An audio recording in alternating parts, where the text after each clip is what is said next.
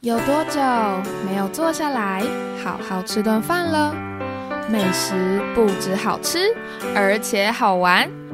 让瑞秋和你一起发现食物们的十万个为什么。Hello，我是瑞秋，欢迎收听瑞秋的十万个为什么。身为新主人，如果你问我。新竹有什么好吃的？我真心推荐十家鱼丸的贡丸跟鱼丸。之前有朋友来新竹找我玩，我们一起去吃他们家的招牌，我朋友啊是赞不绝口。那我在吃的时候啊，也不禁好奇，为什么他们家的贡丸可以那么扎实又带着嚼劲？还有他们家的鱼丸会包入猪肉馅，所以吃个十颗左右啊，就很有饱足感了。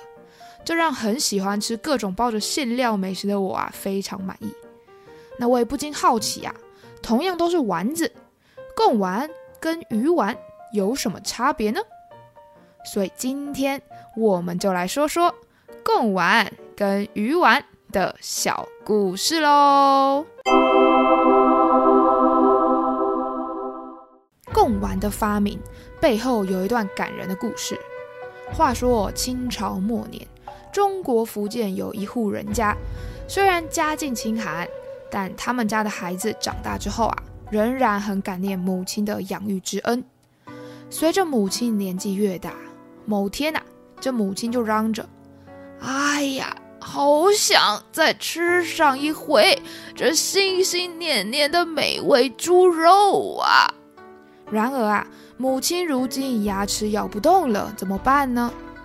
他的孩子就灵机一动，想说：“哎，那把早上从猪肉摊辛苦买回来的猪肉啊，再多下点功夫吧。”他于是就把猪肉去皮去筋，拿出木棒反复捶打，就是想把猪肉越打越细，让肉质比较松软。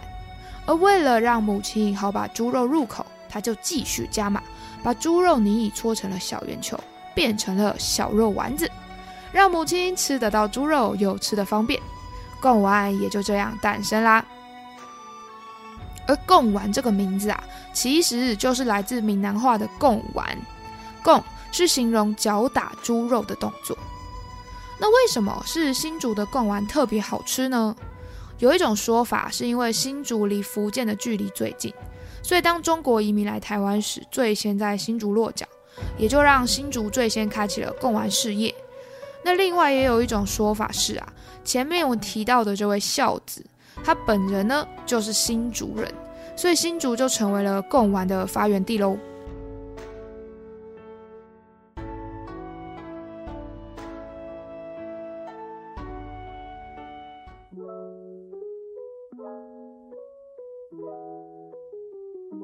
至于要怎么样做出好吃的贡丸呢？其实就是一句话：真材实料。猪肉采用市场最新鲜的现宰温体黑猪肉，这种肉的纤维能够提供良好的弹性，让贡丸吃起来比较 Q 弹。不过，要怎么判断猪肉到底新不新鲜呢？是不是越红的肉就越新鲜，而越灰黑的肉就不要选啊？其实挑猪肉也是有诀窍的哦。不晓得大家有没有注意过，生猪肉啊是偏红色。而把它煮熟后，就会偏灰褐色，这是猪肉本身的色素啊所发起的化学反应。猪肉主要是由三种有颜色的蛋白质组成的，分别是深紫色的去氧肌红蛋白、粉红色的氧合肌红蛋白，还有灰黑色的变性肌红蛋白。这三种化学物质在肌肉中保持着动态平衡，彼此可以互相转换。像是在猪肉部位中啊，大腿相较于其他部位呢有更多活动，所以它本身就带着比较多氧气来输送能量嘛。因此啊，猪大腿肉呢会比猪胸或者是猪背还要红哦。也就是说，是猪大腿中红色的氧合肌红蛋白含量比较多啦。所以猪肉摊贩刚切下肉的时候，猪肉的颜色比较偏向接触比较少氧气时的去氧肌红蛋白的深紫色，或者是带有一些氧气含量的氧合肌红蛋白所产生的淡红色。那如果我们挑到特别红或者是偏灰色的肉呢，就有可能是猪肉已经跟空气中的氧气接触比较久了，会慢慢变成变性肌红蛋白的这种颜色哦。至于我们把猪肉买回家煮熟后，这个高温就会让猪肉产生灰褐色的，是不可逆的变性肌红蛋白所产生的颜色。所以大家如果想要跟前面提到的孝子一样，之后自己去市场买新鲜的猪肉回家做贡丸，记得可以观察一下，不要挑选到太红或者是太灰黑色的猪肉就可以喽。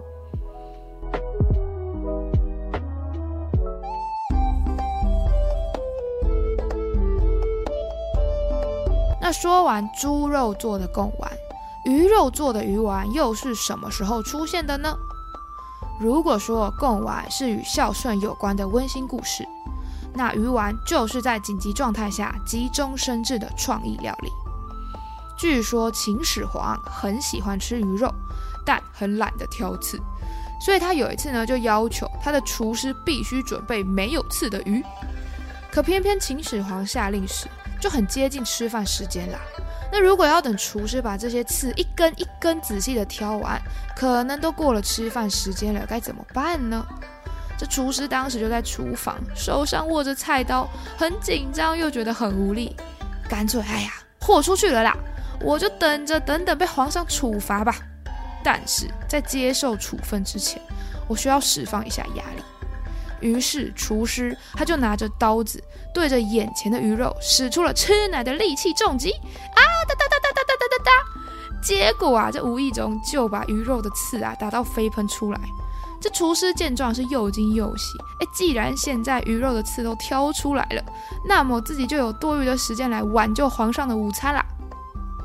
于是厨师啊就把这些被剁碎的鱼肉混入一些淀粉跟猪脚肉，捏成球状下锅快煮。就把鱼肉变身成了鱼丸。皇上啊，不止不用挑鱼刺，鱼肉也多了几分不同的味道啊。于是，鱼丸就这样在惊险的关键时刻出现啦。而鱼丸的做法比贡丸再复杂一点。首先，做鱼丸要先挑选鱼肉比较细致的旗鱼或是鲨鱼肉，接着去除不要的部位，例如鱼皮或是颜色比较深的鱼肉后啊。再用冷水把碎鱼肉冲一冲，去除杂质，之后才会进入把鱼肉搅打成鱼浆的步骤。那鱼浆不只可以塑形成圆形的鱼丸哦，它也可以变化出不同样式的鱼浆制品。最后啊，把这成型的鱼浆加热煮熟，杀菌，就大功告成啦。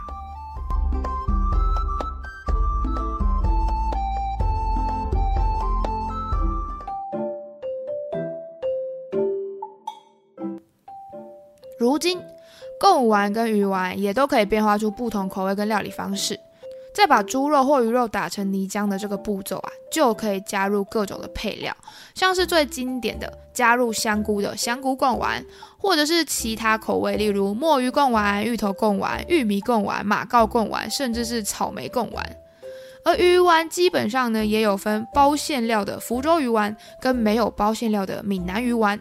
不同的海鲜也可以做出不同口味的鱼丸，像是鲨鱼丸、石目鱼丸、旗鱼丸、花枝丸。不止如此啊，这些丸子也是料理的好帮手啦。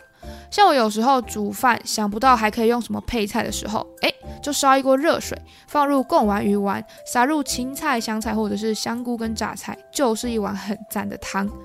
而冬天吃热乎乎的火锅，还有关东煮食，加入各种丸子也是必备的吧。或者是把贡丸鱼丸切成条状，跟青菜一起炒也是可以。又或是呢，把这些丸子串起来，在中秋烤肉时直接吃着烤丸子串，也是别有一番风味的啊。那不管是什么丸子啊，现在把肉搅打成肉浆的工作都交给工厂机器大量生产。所以我实在很佩服以前在没有机器的年代，要把猪肉、鱼肉搅打的那么细致，真的很不容易。也怪不得会说，做出贡丸的这位孝子，愿意为了母亲打出可口的贡丸，是一件多么感人的举动。我相信他当时就是秉持着，就算打肉浆打到手很酸，很想放弃，但是呢，只要坚持住，总是可以完成任务的。就跟可爱的樱桃小丸子一样，永远保持着正能量，坚持到最后，一定可以做出好吃的丸子。所以今天我就想来分享一下樱桃小丸子的主题曲，让我们一起稍息立正站好，跟着小丸子一起感受丸子的魅力吧。后牙齿数没背完回家，人人多少都有些坏习惯。今天这样，明天一样，怎么办？我总不能永远这样，会完蛋。下定决心，把缺点打倒，不怕跌倒，信心最重要。我们都是这样长大。稍息里正站好，噼里啪啦，呼噜哗啦，铅笔找不到，乒乒乓乓，乒乒乓乓，上课又迟到，呜妈妈呼呼哈哈，做事不能一团糟。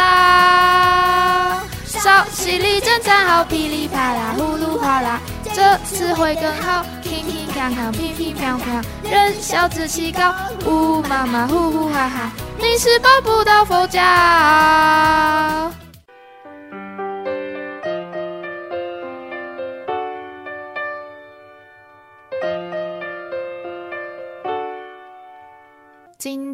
分享了贡丸跟鱼丸的由来，还有原来猪肉的颜色会因为接触氧气量的多寡而变化，以及以丸子很适合做成各种料理的吃法。不晓得大家比较喜欢吃贡丸还是鱼丸呢？对我来说，只要是没有太多淀粉，而是真材实料的肉捏出来的丸子都很赞。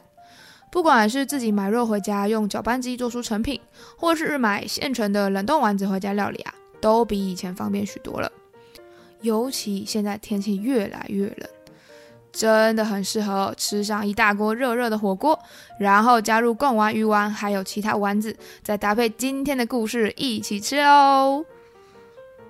那如果喜欢我的节目，欢迎订阅我的频道，才可以收到最新通知。也可以给我五星评论或是留言分享你们的想法，就是我做节目的最大动力。也欢迎大家可以把脸书粉钻跟 IG 瑞秋的十万个为什么都追踪起来，就可以看到可爱的插图，还有共玩鱼丸的美照，或是留言你们想要听什么样的美食故事给我啦。感谢大家的收听，我们下次见，拜拜。